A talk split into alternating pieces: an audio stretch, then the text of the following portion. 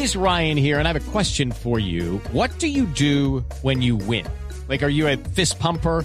a woohooer, a hand clapper, a high fiver. I kind of like the high five, but if you want to hone in on those winning moves, check out Chumba Casino. At ChumbaCasino.com, choose from hundreds of social casino style games for your chance to redeem serious cash prizes. There are new game releases weekly, plus free daily bonuses. So don't wait. Start having the most fun ever at ChumbaCasino.com. No purchase necessary. BGW. Void were prohibited by law. See terms and conditions. 18 plus.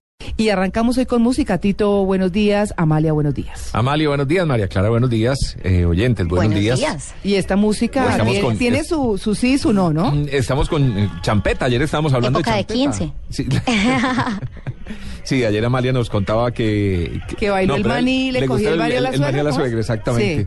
Sí. No, esta, esta canción pues la traigo porque tiene que ver con una noticia triste para el mundo de la música y es el fallecimiento de John Jairo Sayas Díaz. No, perdón. No, no, el afinadito. El afinadito, el afinadito, ¿no? Sí. Es que estaba buscando también información de, de, de, de que este año también falleció. Sí. Otro cantante de, de Champeta. En Pero Cartagena, cerca de las nueve y media de la noche de ayer falleció el cantante champeta Sergio Liñán, conocido como el afinadito.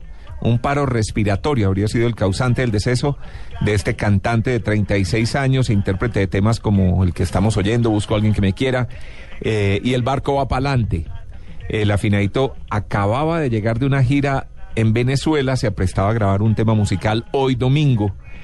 Eh, y bueno, para la gente que le gusta esta música en general, para el tema, de la- es, es una canción que sonó bastante en la Mucho. radio, muchísimo, y se bailó pues en todo el país. Sí, señor. Y eh, algunos podrán cuestionar la calidad de un poco de lo que hablábamos ayer. Ayer sí. Pero finalmente la gente es la que manda, y si les gusta y lo bailan y lo cantan y compran el disco y, y rumean con él, pues Claro, Tito, ¿sabe qué pasa? Y pasa mucho eh, lo que quedó clarísimo conmigo ayer, y es que la musiquita es rica y uno no le para tantas bolas a la música, a la letra, Sí. ¿cierto? Entonces a veces dice cosas muy groseras como lo que vimos ayer, pero uno no se ha dado cuenta. Sí, sí, sí. Sino que le parece rica la música, Sí, ¿no? sí, Eso es- es y, es- poco- y- y además champeta, sonido propio, Mm, ¿cierto? Es decir, además. gústenos o no, es nuestro. Sí, claro. Es nuestro, salió de aquí. De Cartagena, ¿Cierto? ¿no? Y es una manifestación cultural popular Mm. y bueno, con mucho arraigo además. No, y es súper fuerte en, en, eh, en, digamos, en ese sector popular donde es lo que se escucha, es lo que se baila, es lo que se canta y tiene su forma particular de bailar. ¿ah? Hace un par de años Barranquilla, no sé en este momento cómo está, Mm. pero en Barranquilla hubo una fuerte llegada de la champeta otra vez. Ah, sí. Estaba pasando por un excelente momento, no sé actualmente, pero,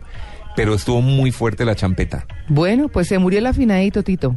Así que nos dejó una música y esta, que es muy conocida. Busco a alguien que me quiera.